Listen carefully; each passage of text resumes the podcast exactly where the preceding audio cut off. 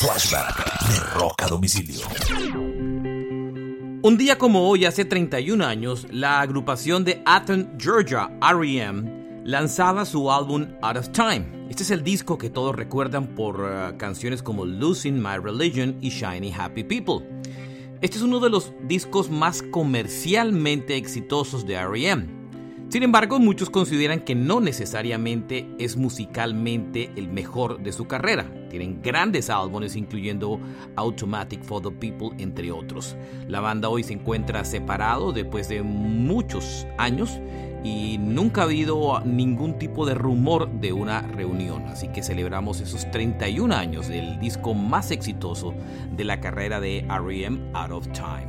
Este fue un flashback de rock a domicilio.